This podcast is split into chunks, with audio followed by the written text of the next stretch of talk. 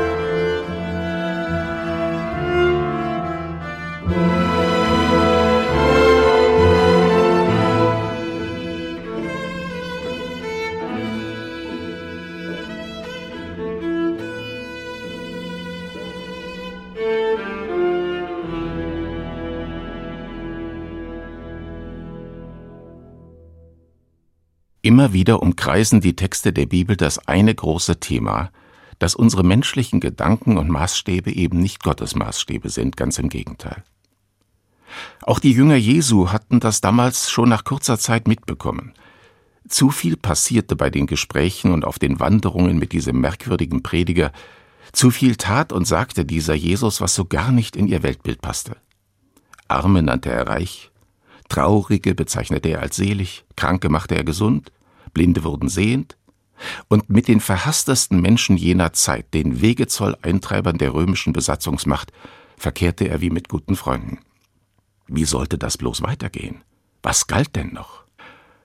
Der Evangelist Markus erzählt, wie sie wieder einmal nach längerer Wanderung nach Kapernaum kamen, dem kleinen Ort direkt am Ufer des Sees Genezareth. Hierhin war Jesus als junger Mann gezogen, nachdem er seine Geburtsstadt Nazareth verlassen hatte.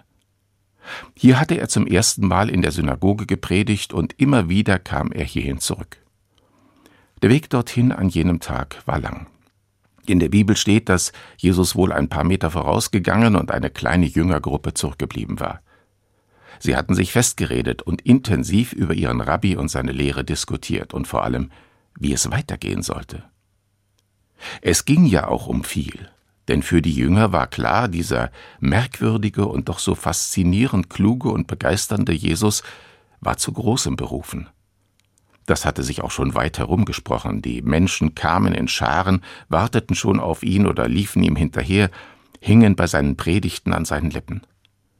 Er konnte etwas bewegen in den Köpfen und Herzen.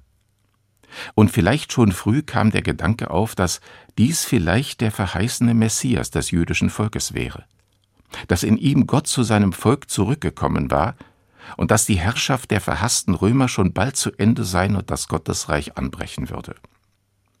War es denn dann nicht klar, dass dann die Jünger seine Vertrauten aus der Anfangszeit in diesem Reich führende Positionen begleiten müssten? Aber wer sollte was werden? Um es in unseren Begrifflichkeiten auszuspinnen, sollte vielleicht Simon, genannt Petrus, der wettergegerbte, gelernte Fischer, eines Tages das Staatsruder übernehmen? Matthäus, der alte Steuereintreiber, die Wirtschaft lenken? Jakobus, der Ungestüme mit den ständig roten Ohren, den Jesus sogar einmal Donnersohn nannte, für die Pressearbeit zuständig sein? Der diskrete und verschwiegene Judas aus Kariot im künftigen Gottesreich die Finanzen übernehmen? Wer würde dann wie viel Macht bekommen? Wer schließlich ganz oben, ganz nah bei Jesus sein? Vielleicht haben Sie ja wie üblich heftig gestikuliert bei Ihrem Gespräch, vielleicht stritten Sie, vielleicht sind Sie sogar laut geworden. Schließlich ging es um viel. Jesus bemerkte wohl ihren Disput, als er sich einmal umschaute, wo denn die Gefährten wohl blieben. Und am Abend im Quartier stellte er sie zur Rede. Was sei denn da so wichtig gewesen? Ich stelle mir vor, dass Sie ihm geradezu heiter Auskunft gegeben haben. Also bitte, war es denn nicht gut und ehrenvoll, sich schon heute am Anfang der Bewegung unter sengender Sonne und auf der langen staubigen Straße nach Kapernaum darüber zu streiten, wer denn wohl eines Tages unter ihm, dem wunderbaren Jesus, der Erste und Größte sein würde? Und dann die Antwort Jesu, die sie erst einmal sprachlos gemacht haben wird. Wenn jemand der Erste sein will, der soll der Letzte sein von allen und ein Diener für alle.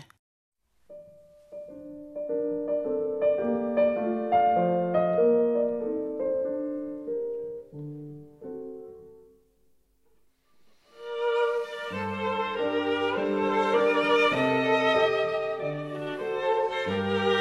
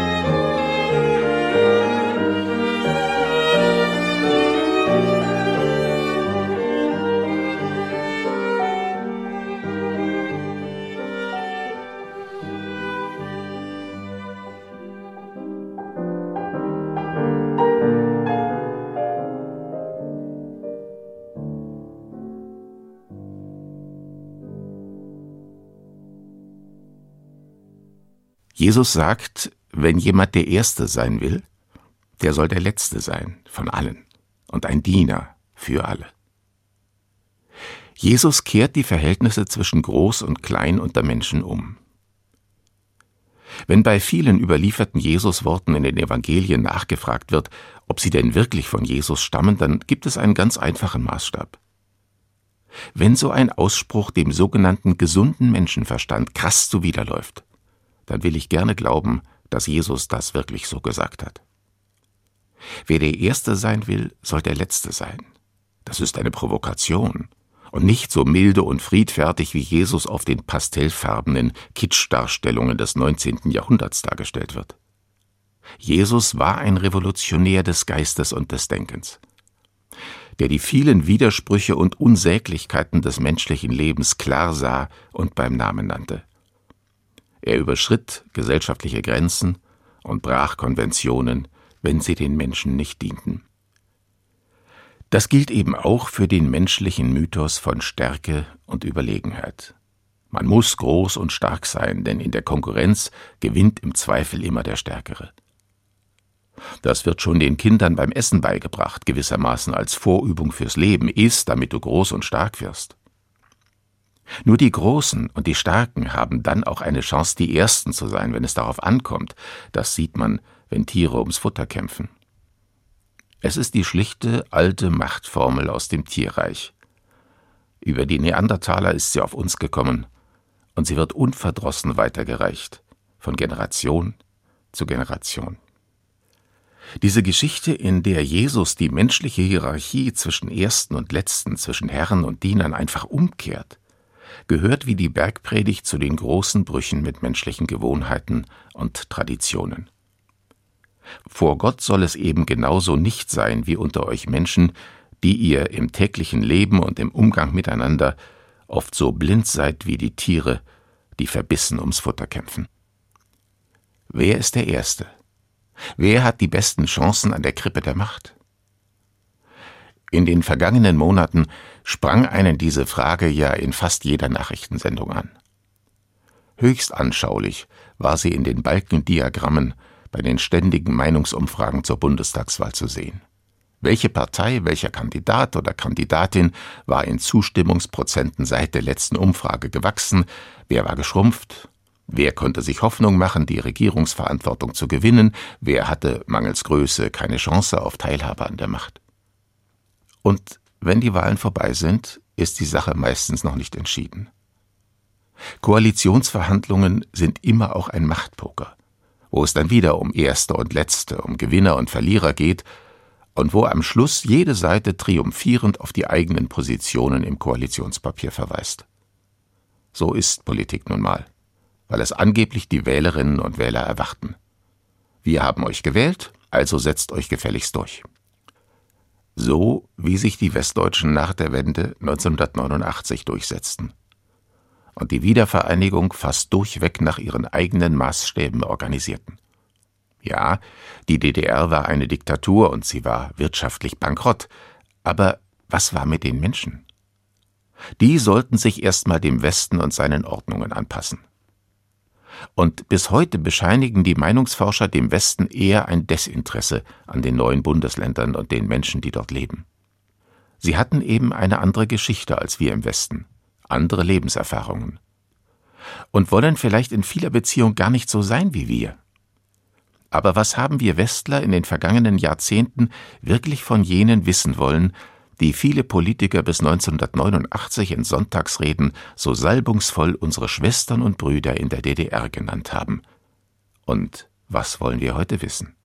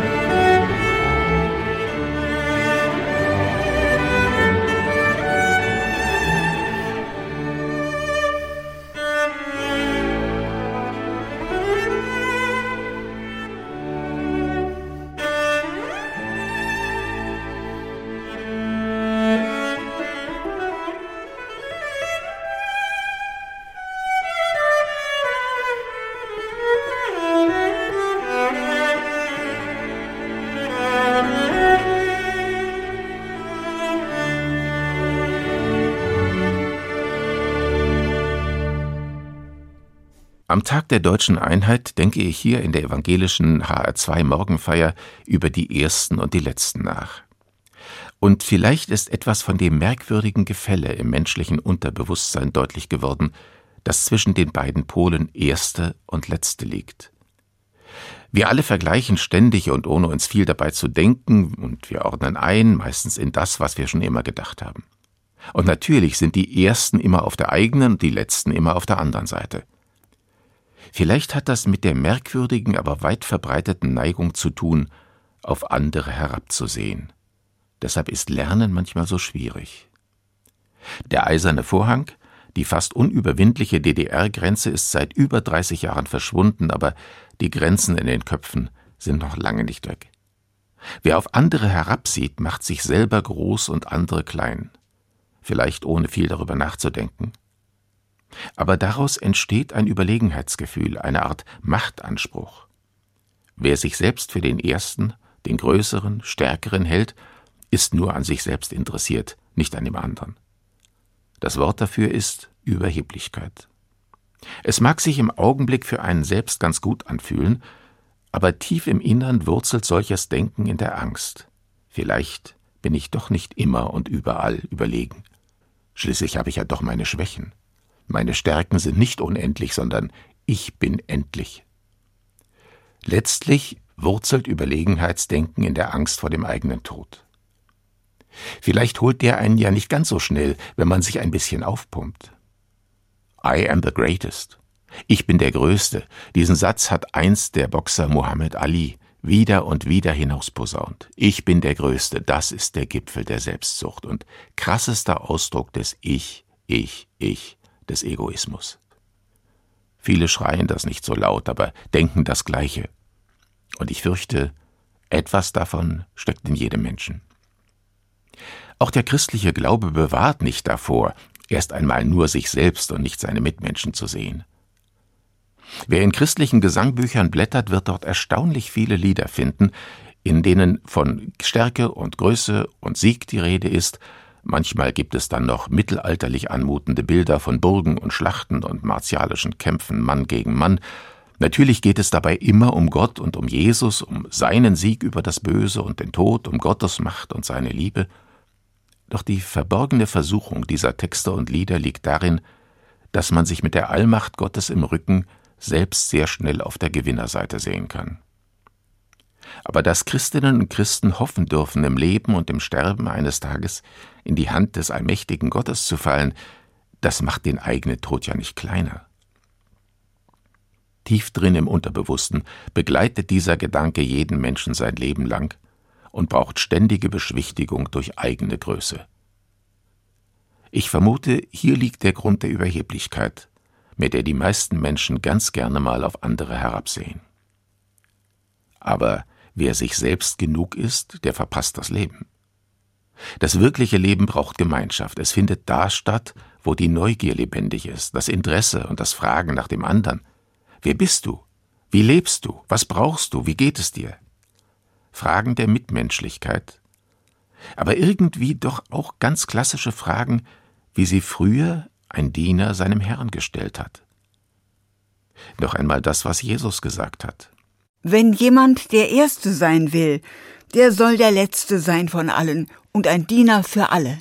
Als seine Jünger einst heimlich debattierten, wer wohl eines Tages der Größte unter ihnen sein werde, da eröffnete ihnen Jesus wie so oft eine überraschende, radikal andere Sichtweise auf das Leben. Wieder einmal entlarvte er die kleinen, engherzigen, selbstbezogenen Menschenmaßstäbe, die vor Gott keinen Bestand haben.